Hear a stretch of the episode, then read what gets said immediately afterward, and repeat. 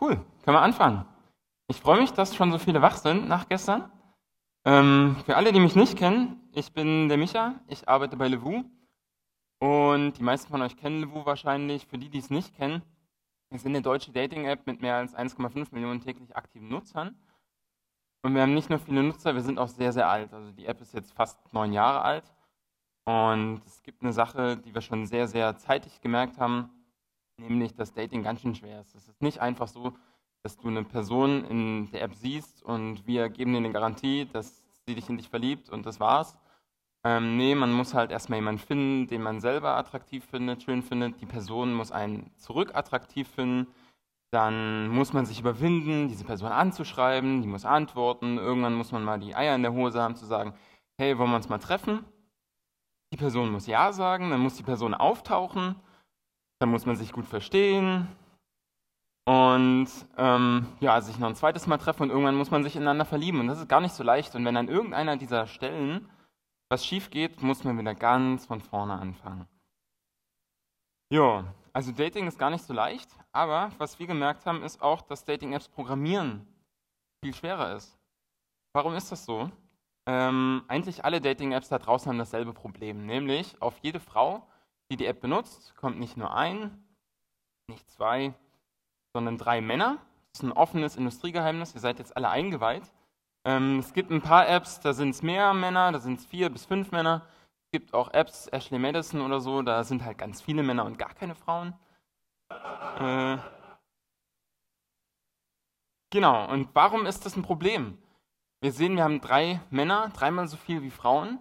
Das heißt, diese Frau bekommt auch dreimal so viele Events, sie bekommt dreimal so viele Profilbesuche, dreimal so viele Matches, dreimal so viele Nachrichten.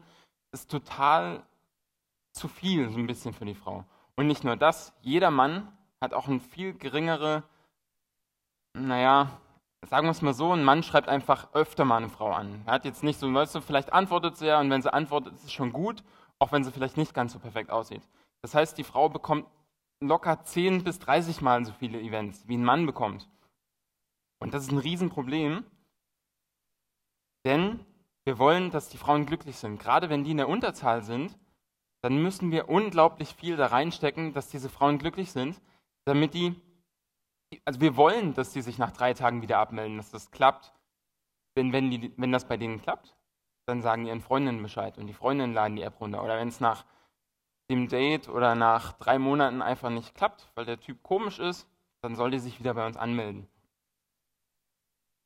Und mehr Frauen heißt mehr Events, mehr Events heißt mehr Events für die Männer, mehr Events für die Männer heißt glücklichere Männer.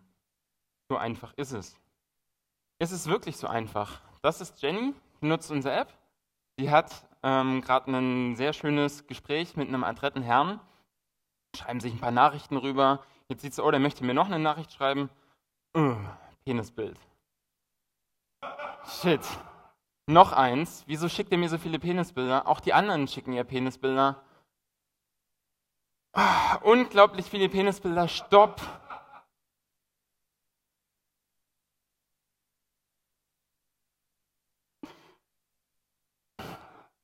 Und ich verstehe es nicht. Das ist ja, also, stellt euch mal vor, wir würden in eine Bar gehen, würden zur nächsten Frau gehen, würden ganz höflich unsere Hose aufknöpfen und sagen, hey, möchtest du mal was mit mir trinken?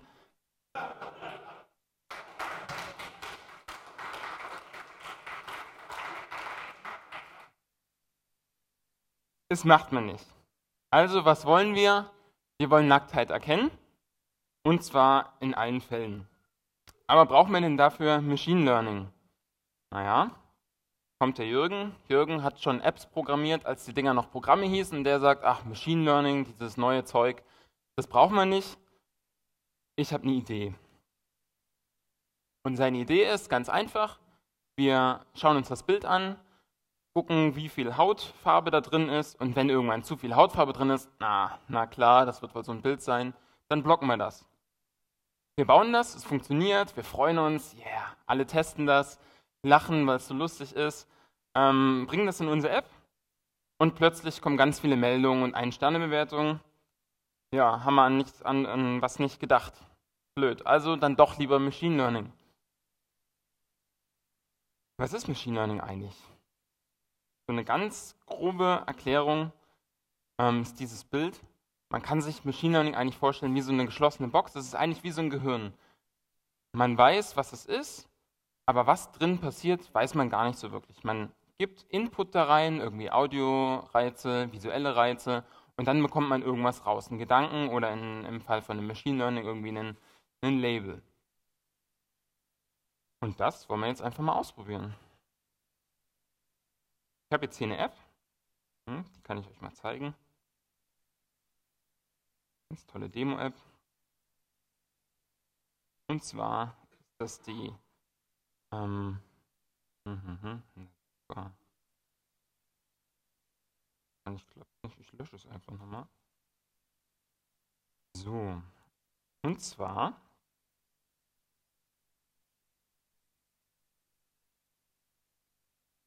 nicht, aber wir haben es rüber kopiert. Ist ja überhaupt kein Problem. Kann ich die App so starten? Weißt du? Ah, ich muss dem Entwickler. Ja, ja, Live-Demos.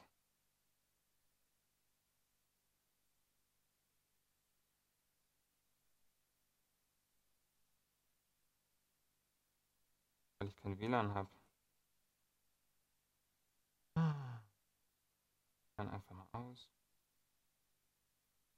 Die App hoffentlich überprüfen. Jawohl. So. Wir starten die App.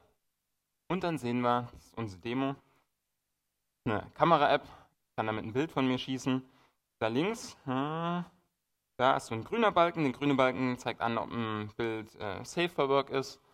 Und der rote kleine Balken da unten zeigt an, ob irgendwas pornös ist. Ähm, und selbst sieht total simpel aus. Habe eine Video-Load-Methode, da setze ich diese Indikator-Views auf, diese grüne und die rote View und ähm, sorgt dafür, dass die Kamera angezeigt wird. Und hier unten bekomme ich jetzt jedes Mal, wenn die Kamera ein neues Bild bekommt, bekomme ich den, den Delegate Call und da versuchen wir jetzt einfach mal das Machine Learning Model da reinzubauen. Habe ich jetzt hier schon ein fertiges bekommen aus äh, ominösen Quellen und das nehme ich mir jetzt einfach und ziehe das mal in mein Projekt rein.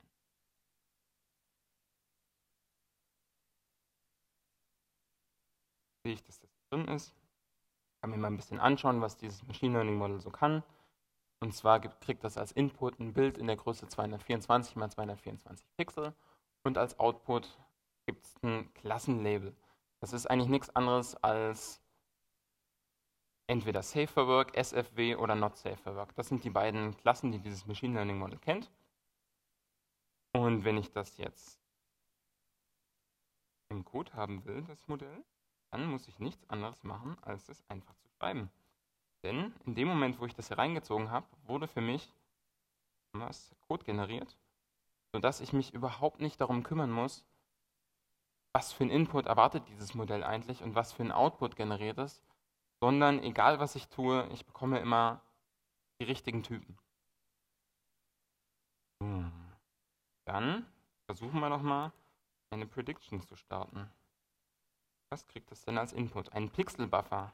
Ja, ich habe eigentlich mit einem UI-Image gerechnet. Macht nichts, nehmen halt einen Pixelbuffer. Ganz gut. Kamera gibt uns sogar einen Pixelbuffer. Wir kriegen einen Sample-Buffer von, von dem AV-Player.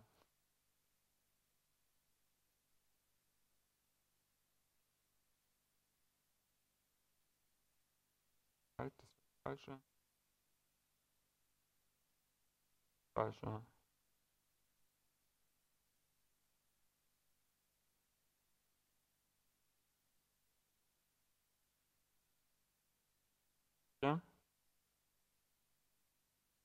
So, wir haben jetzt unseren Pixelbuffer. Den kann es natürlich unter Umständen geben. Und wenn wir das jetzt hier eingeben, Buffer, dann müsste das schon klappen. Aber das Ganze kann fehlen. Und weil ich gestern beim Sven im Talk war, habe ich das natürlich gelernt.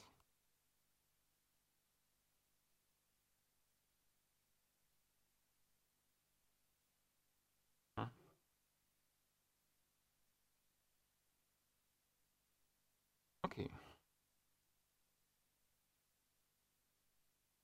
Und jetzt kriegen wir schon ein Result. Dann habe ich eine Methode in der Demo vorbereitet. Ja. ja. Perfekt, dann kann man es besser lesen. Und jetzt kann ich von dem Result, da haben wir wieder den Output, die Probabilities. Und das ist einfach ein Dictionary, wo ich sage, gib mir nochmal bitte die Probability für not safe for work. Fülle ich das aus.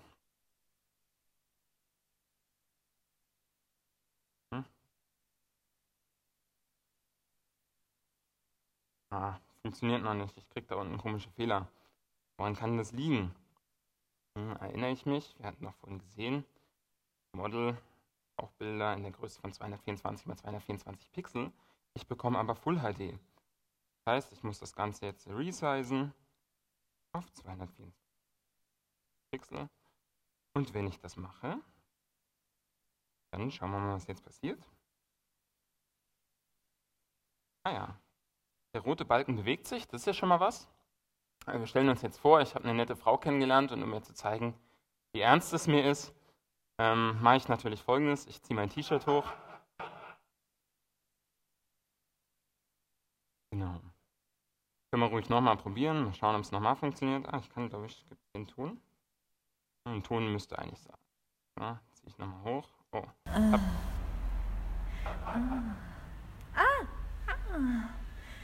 Genau. Das macht echt Spaß. Ich mache es mal lieber wieder aus, sonst wird während des Talks ständig mal das losgehen. Ich habe nämlich ähm, die, das Threshold, ihr habt ja gesehen, das ist eine Probability, die da zurückgegeben wird. Zwischen 0 und 1 ist der Wert. Ich habe mir jetzt nicht 90% gemacht, dann müsste ich ganz schön viel zeigen. Ähm, habe das aber nachts mal ausprobiert und es ist echt lustig, es macht Spaß. Es funktioniert. Ähm, ja, schauen wir uns mal an, wie der Code hier aussieht in dem Resized. Und da sehen wir, das ist eigentlich ganz schön beschissener Code. Was ich hier mache ist, ich habe einen Pixelbuffer, mache mir daraus ein CR-Image. Jetzt muss ich irgendwelche Kalkulationen machen, dann skaliere ich das, transformiere das, croppe das, damit das dann in der richtigen Größe ist. Mache hier noch richtig schönen Spaß mit Pointern und dann irgendwann bekomme ich wieder einen CV-Pixel-Buffer raus. Und das ist eigentlich was, was wir nicht wirklich machen wollen. Apple hat daran schon gedacht und das Vision Framework ähm, gebaut. Das nimmt uns ganz, ganz viel ab. Es nimmt zum einen dieses ganze Resizing nimmt uns ab. Zum anderen mit einer ganz leichten Einstellung können wir sagen, wie wir das Bild croppen wollen. Denn wir haben ja gesehen, das Bild ist rechteckig, was das Modell erwartet, na, recht äh, quadratisch. Und wir haben ja meistens irgendwie ein Hochkantbild oder so. Das heißt, wir können einstellen, ich nehme nur die Mitte raus oder ich lasse die Ränder oder ich skaliere das. Das hängt immer davon ab, wie das Modell wirklich ähm, trainiert wurde. Ähm, darum kümmert sich. Es kümmert sich aber auch darum, dass es performant ist. Das, was wir jetzt gemacht haben, war nicht wirklich performant. Ähm, das kriegt Vision wesentlich schneller hin, vor allen Dingen, wenn man jetzt mehrere Modelle hat und da man kriegt ein Bild rein und möchte halt gucken, ist es safer work, dann irgendwie vielleicht noch einen hübscheren Filter rein, dann nochmal gucken, was ist eigentlich noch so in dem Bild, irgendwie Bäume, Hunde, sowas in der Art, Pizza. Ja, und da sieht der Code dann schon ein bisschen anders aus. Brauchen wir zuerst mal einen Request. Der kriegt das Model rein, damit er weiß, okay, was für ein Request bin ich jetzt eigentlich, also ein Not Safe for Work Request und einen Completion Händler. Als nächstes brauche ich noch einen Request Händler selber. Der bekommt das Bild, in dem Fall einfach ein CG Image hier und dann führe ich das aus. Und wenn das fertig ist, bekomme ich schon die Results. Jetzt wird es ein bisschen eklig. Das Ganze muss ich casten auf den Typ VN Classification Observation weil ich in dem Fall weiß, mein Modell, das, was ich habe, ist ein Classification-Modell. Und das heißt in dem Fall nichts anderes als, ich kriege ein Bild rein und der Bildschirm wird schwarz. Äh, irgendwo draufgetreten? Genau. Ähm, es gibt ja verschiedene Arten. Und in dem Fall ist es ein, ein Modell, das ein Bild reinbekommt und dann kommt nur ein String am Ende raus, nämlich Safer Work oder nicht Safer Work. Und das sind diese Classification Observation Modelle. Und wenn ich, wenn das geklappt hat, dieses Casten, dann schaue ich einfach nach dem ersten Vorkommen von meinem Not Safe for Work Label und kann das dann ausgeben. Hier sehen wir nochmal, es geht nicht nur für CG-Image, sondern auch für CI-Image, für den CV-Pixel-Buffer. Und für alle diese Typen nimmt er mir ab. Das Resizing, das Croppen, das muss ich alles nicht mehr machen. Was gibt es denn noch für Observation-Typen? Classification Observation ist das leichteste bei Bildern. Es gibt natürlich auch noch eine Detect Object Observation, das ist genau das gleiche, aber sagt mir genau mit so einer Bounding Box, wo im Bild ist denn diese Observation drin. Dann gibt es noch eine Face Observation. Das ist nochmal eine Erweiterung, das ist mega krass, denn es ist eigentlich eine, sagt dir, wo im Bild was ist. Und zusätzlich sagt es dir auch noch, es ist ein Gesicht. Wohin schaut das Gesicht gerade? Sagt, linke Augenbraue hat diese Fläche, da kann man das richtig ausmalen, die rechte Augenbraue, diese Fläche, linkes Auge, rechtes Auge, Kante, Nase, ganz, ganz viel, was da, was da ausgegeben wird. Auch ganz cool, Pixel Buffer Observation. Da gebe ich ein Bild rein, kriege wieder ein Bild raus, das machen eigentlich alle, ja, alle Video-Apps oder irgendwelche, irgendwelche Foto-Apps, die dann so einen, so einen Gemäldefilter drüber legen oder sowas. Genau, wo kriegen wir denn jetzt so ein Modell eigentlich her? Ja, gibt es zum Glück schon jemanden, der sich da Gedanken gemacht hat und hat eine, ein GitHub-Repo äh, eröffnet, wo ganz, ganz viele Links zu öffentlich zugänglichen ähm, QML-Models sind, von anderen Leuten schon ja, fertig gebaut wurden. Ähm, kann man hingehen, kann man runterladen, kann man in seiner App benutzen, super. Und ansonsten, tja, bei uns war es jetzt schwieriger. Es gab noch nicht dieses Modell mit dem, mit dem Not Safe for Work Filtern.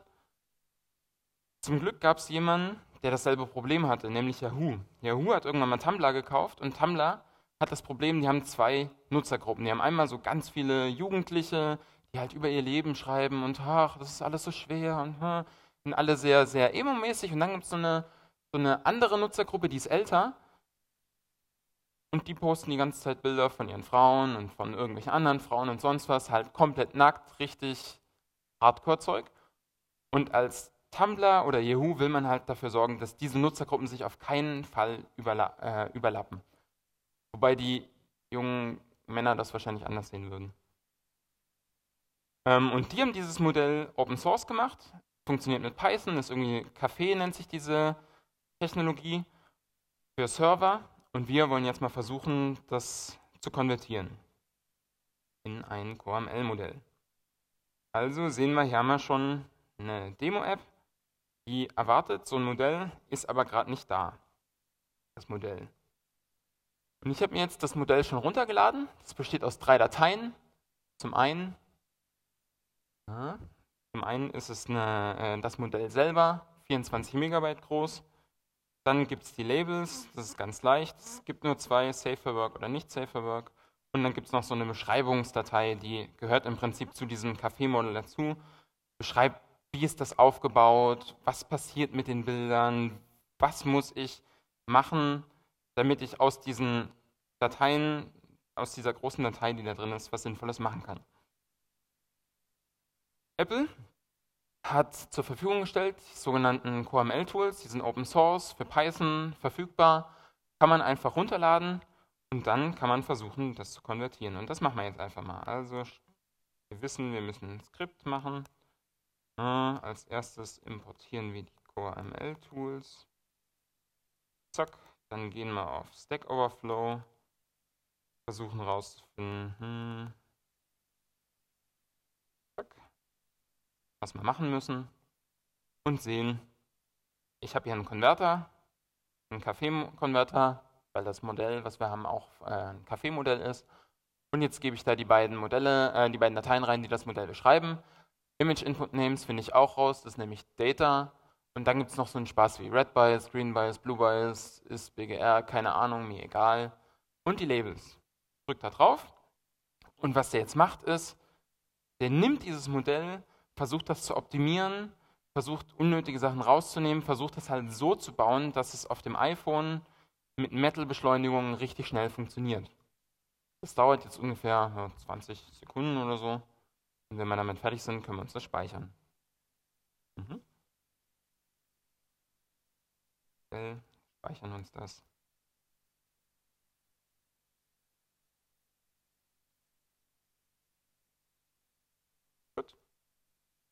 War es schon. Wenn wir jetzt hier reinschauen, müsste es eigentlich da sein. Ich führe einfach mal aus.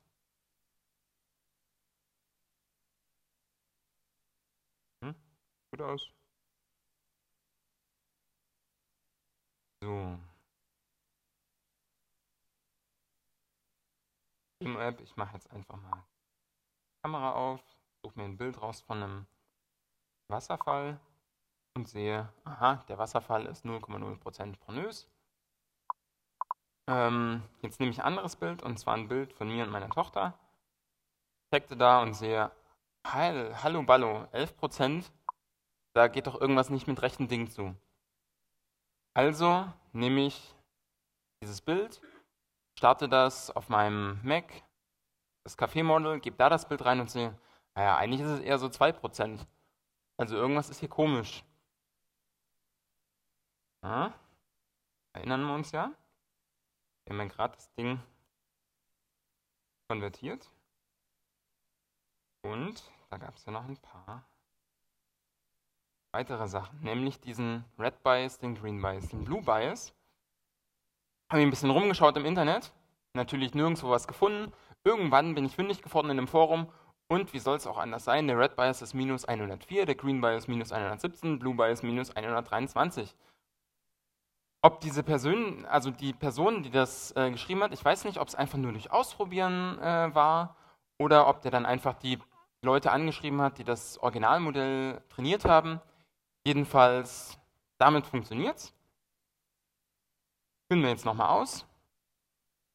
Und das ist auch das Learning dabei. Es ist ganz, ganz wichtig, wenn ihr ein Modell habt, das umwandelt in ein QML-Model, testet das nachher. Nur weil man dann ein Bild reingeben kann und einen Output bekommt, heißt das nicht, dass der Output richtig ist. Immer wieder mit dem Originalmodell vergleichen, wirklich mit einer großen Datenmenge vergleichen. So, jetzt speichern wir uns das noch.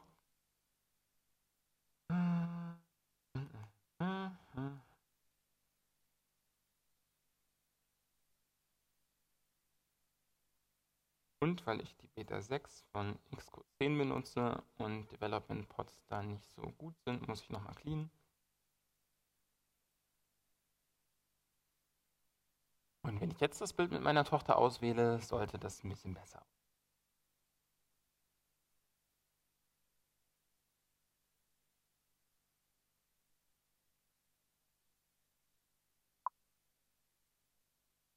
Aus. Und 2,8 Prozent. Das ist immer noch nicht die 1,9 Prozent, die wir bei dem anderen Modell hatten. Wird es auch nie. Es ist immer ein bisschen unterschiedlich. Wichtig ist, dass es ähnlich ist dass es so innerhalb von 1 bis 2 Prozentpunkten wirklich gleich ist zu dem, was ihr mit dem Originalmodell gemessen habt. Super. Ach so, ja, und das Klicken, das machen wir mal aus. Das nervt ein bisschen. Jedes Mal, wenn View-Controller äh, freigegeben wird, habe ich einen Sound, der bei mir abspielt als, ähm, als Breakpoint. Was wird denn alles unterstützt? Hier oben, ich mache mal meinen Cursor rein. Äh, Cursor ist hier äh, Café. Das war das, was wir jetzt hatten.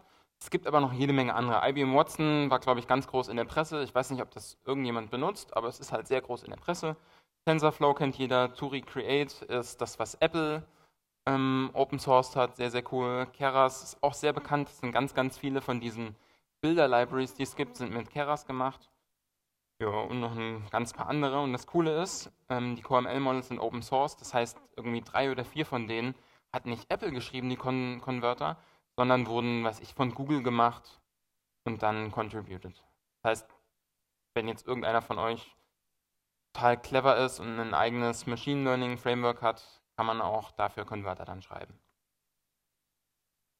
Hm? Aussage wieder weg? Ja. Cool. Das heißt, ich habe jetzt nicht nur diese Open Source Machine Learning äh, Core Models, sondern ich kann auch in allen anderen Modellen suchen, die es auf der Welt schon mal jemals gegeben hat. Aber was ist denn, wenn es das immer noch nicht gibt? Ja, dann nützt es ja alles nichts. Müssen wir selber Hand anlegen. Wir holen uns ein Buch, wie man Python schreibt, ähm, holen uns ein Buch, wie man Machine Learning macht und müssen ganz schwierige mathematische Formeln pauken. Nee, zum Glück nicht. Seit iOS 12 gibt es CreateML. Damit hat Apple uns was an die Hand gelegt, sodass Leute, die eigentlich noch nie was mit Machine Learning gemacht haben, ganz, ganz leicht auch Modelle anlegen können. Und die Art und Weise, wie das funktioniert, ist sogenanntes Transfer Learning. Man nimmt ein bestehendes Modell, das hat man schon trainiert, das hat im Optimalfall gelernt, irgendwie, was ich, einen Baum zu erkennen. Jeder von euch hat es in seiner Tasche im Prinzip. Wenn ihr die Fotos-App aufmacht und da sucht nach Hund, Sonnenuntergang, Haus, dann funktioniert das, dann ist da schon ein Riesenmodell drauf, wahrscheinlich hunderte Megabyte groß. Und das nimmt man, das weiß schon, wie man Bilder liest, was man mit Bildern machen muss. Und dann sagt man ihm einfach bloß, vergiss alles, was du jemals gewusst hast. Und interessiere dich jetzt bloß noch für Nacktbilder oder nicht Nacktbilder. Sieht ungefähr so aus. Es besteht aus mehreren Layern oder Phasen. Am Anfang geht es vielleicht darum, irgendwie einen Kontrast im Bild zu erhöhen. Dann geht es darum, ähm, Muster zu erkennen. Dann geht es wieder darum, irgendwie in den Farben Muster zu erkennen. Also es sind wirklich mehrere Layer. Und dann am Ende kommt einfach ein, ein, wieder ein mathematisches Muster raus, eine, eine Matrix raus. Und da schauen wir einfach, das, was da rauskommt, ist das jetzt äh, eher ein Baum, eher ein Sonnenuntergang, das, was wir irgendwann schon mal trainiert haben.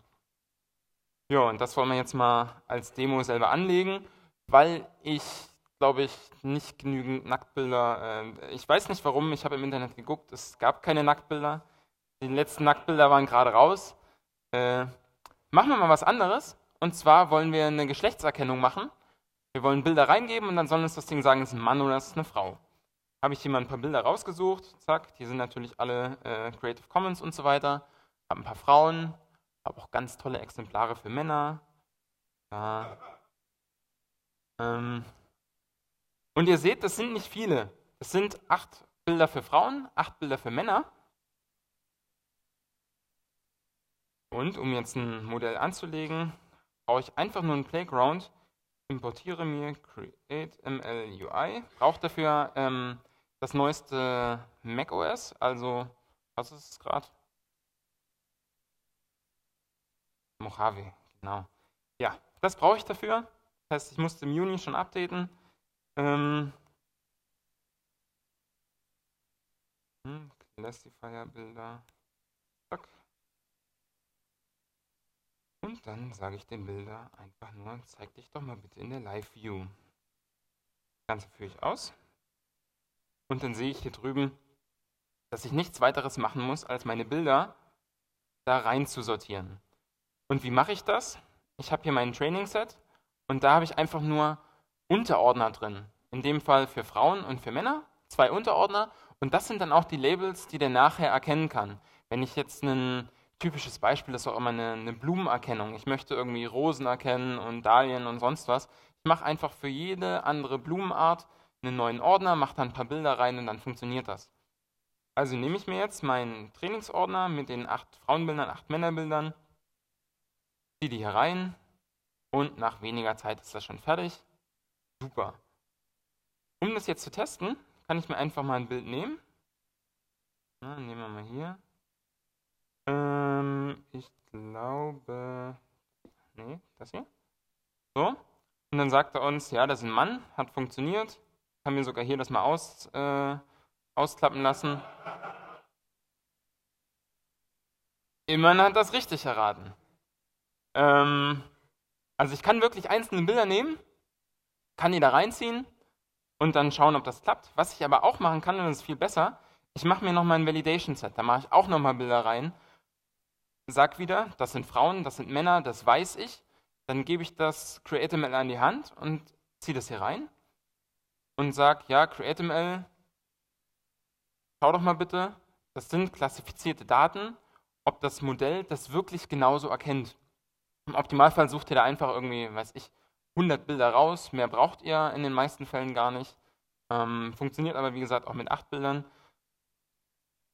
Nehmt dann 20% dieser Bilder und macht die in den Validation Set. Also können wir nochmal hier reinschauen. Der Mann ähm, wurde erkannt. Wir sehen auch im Evaluation Set 89% drin richtig erkannt worden. Das heißt, wir haben hier ein Bild drin, das falsch erkannt wurde. Hm. Aha, das funktioniert alles. Oh.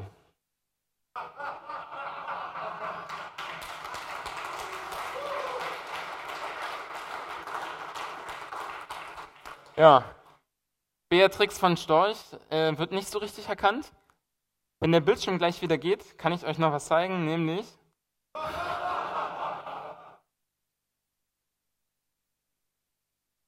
Ja, es ist ein bisschen unfair, denn wenn ich ehrlich zugebe, äh, wenn, wenn, wenn, ich mir das mal angucke, sehe ich, okay, die Frauen sind alle sehr, sehr ja, model-like, sehr, sehr jung.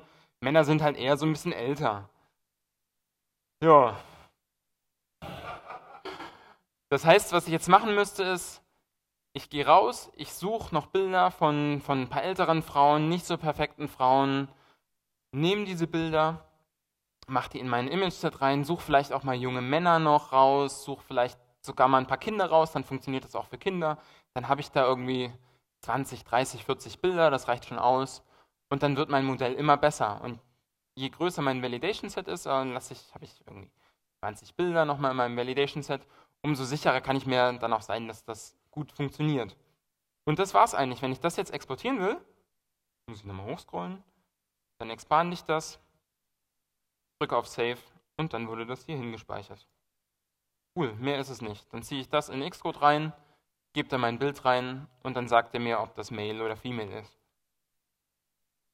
Cool. Ja, anderes Thema. Hat auch ein bisschen mit äh, Nacktheitserkennung zu tun. Ähm,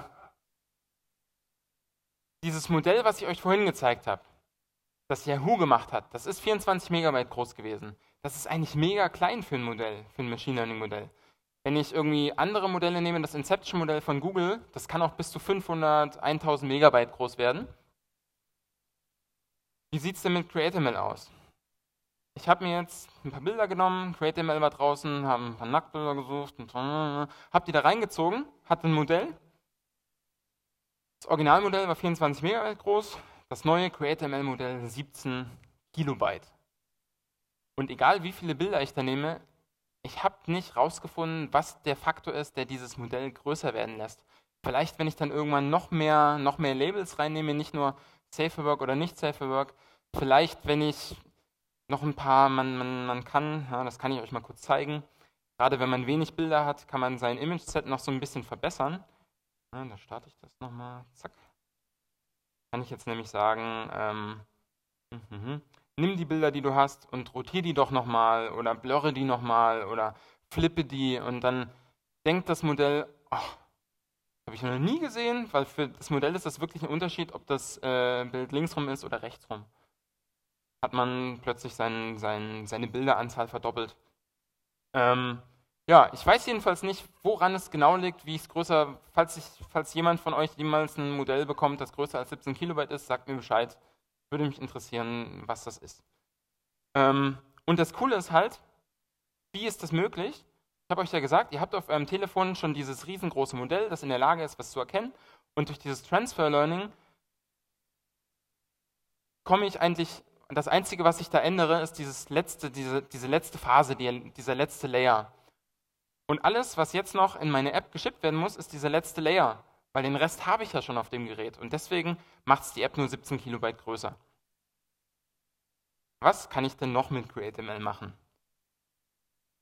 Fällt einem natürlich sofort auf, irgendwas mit Text wäre ja cool. Ständig Bilder hat man ja auch nicht.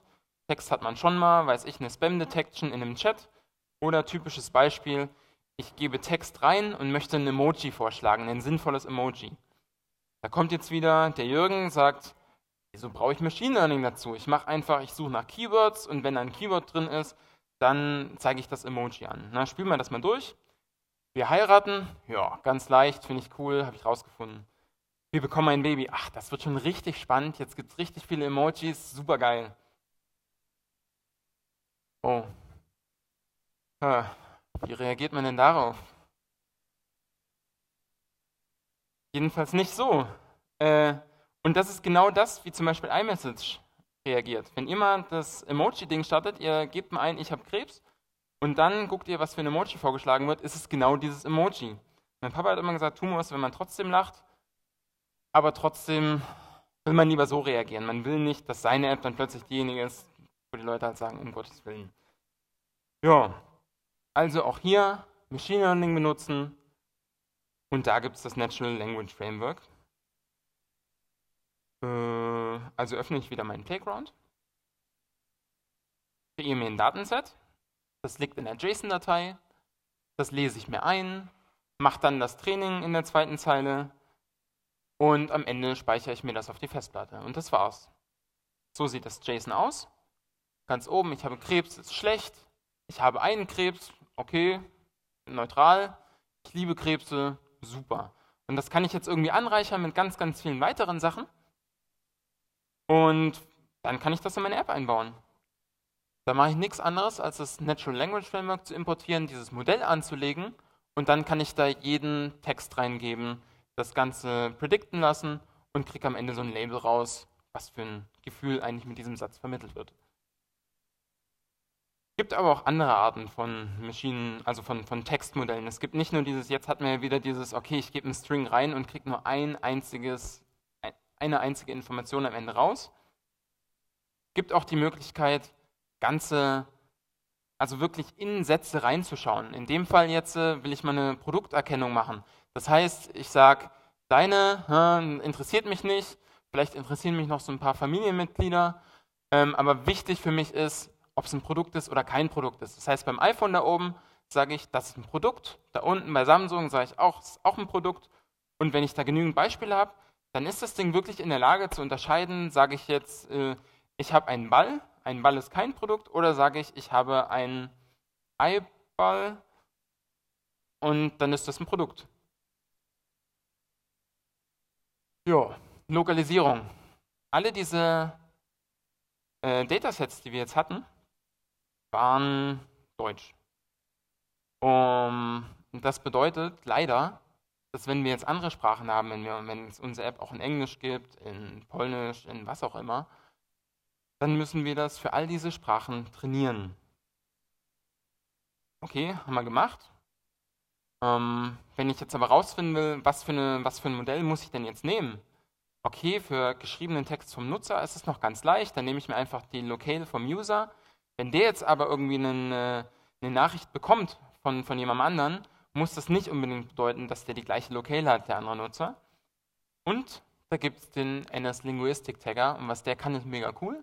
Man gibt dann einen String rein und er gibt einem Language, den Language Code raus, was für eine Sprache das wohl ist. Und da reichen schon wenige Worte und dann sagt er dir so, naja, es wird wohl zu 60% Deutsch sein.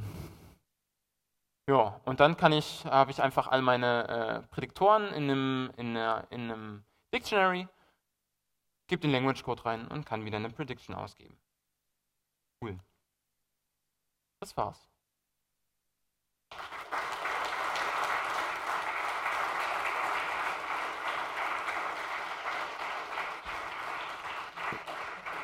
Eine Sache habe ich noch. Und zwar, wenn ihr ähm, das auch mal ausprobieren wollt. Auch mal Sachen, oder ihr, ihr habt auch eine App, wo es Bilder gibt, die nicht Safe for Work sind, dann könnt ihr die Library runterladen. Oder, äh, was auch geht, heute Abend einfach mal ausprobieren, wie nicht Safe for Work ihr seid. Du musst bloß noch bis heute Abend eine, eine Demo-App pushen, aber es sollte kein Problem sein. Äh, ja, Könnt ihr gerne benutzen, ist frei zugänglich, frei benutzbar und äh, kann über Coco, Coco Pods benutzt werden. Ja, vielleicht noch eine kleine Anekdote. Das ist entstanden an so einem Hackday. Wir haben irgendwie alle vier Wochen so einen Hackday. Also habe ich mir überlegt, ah, CreateML neu, hm, Penisbilder ist ja schon ein Problem. Leute, lasst uns doch mal ein paar Bilder raussuchen, Nacktbilder von Frauen, Nacktbilder von Männern. Habe das vorgeschlagen, gepitcht hatte dann ungefähr 20 bis 30 Leute in meiner Session, die alle total jugendlich gekichert haben, jedes Mal, wenn sie ein Bild rausgesucht haben. Mega cool. Und ja, wenn ihr auch mal während eurer Arbeitszeit äh, Nacktbilder raussuchen wollt oder sowas machen wollt, dann suchen wir immer auch potente Mitarbeiter.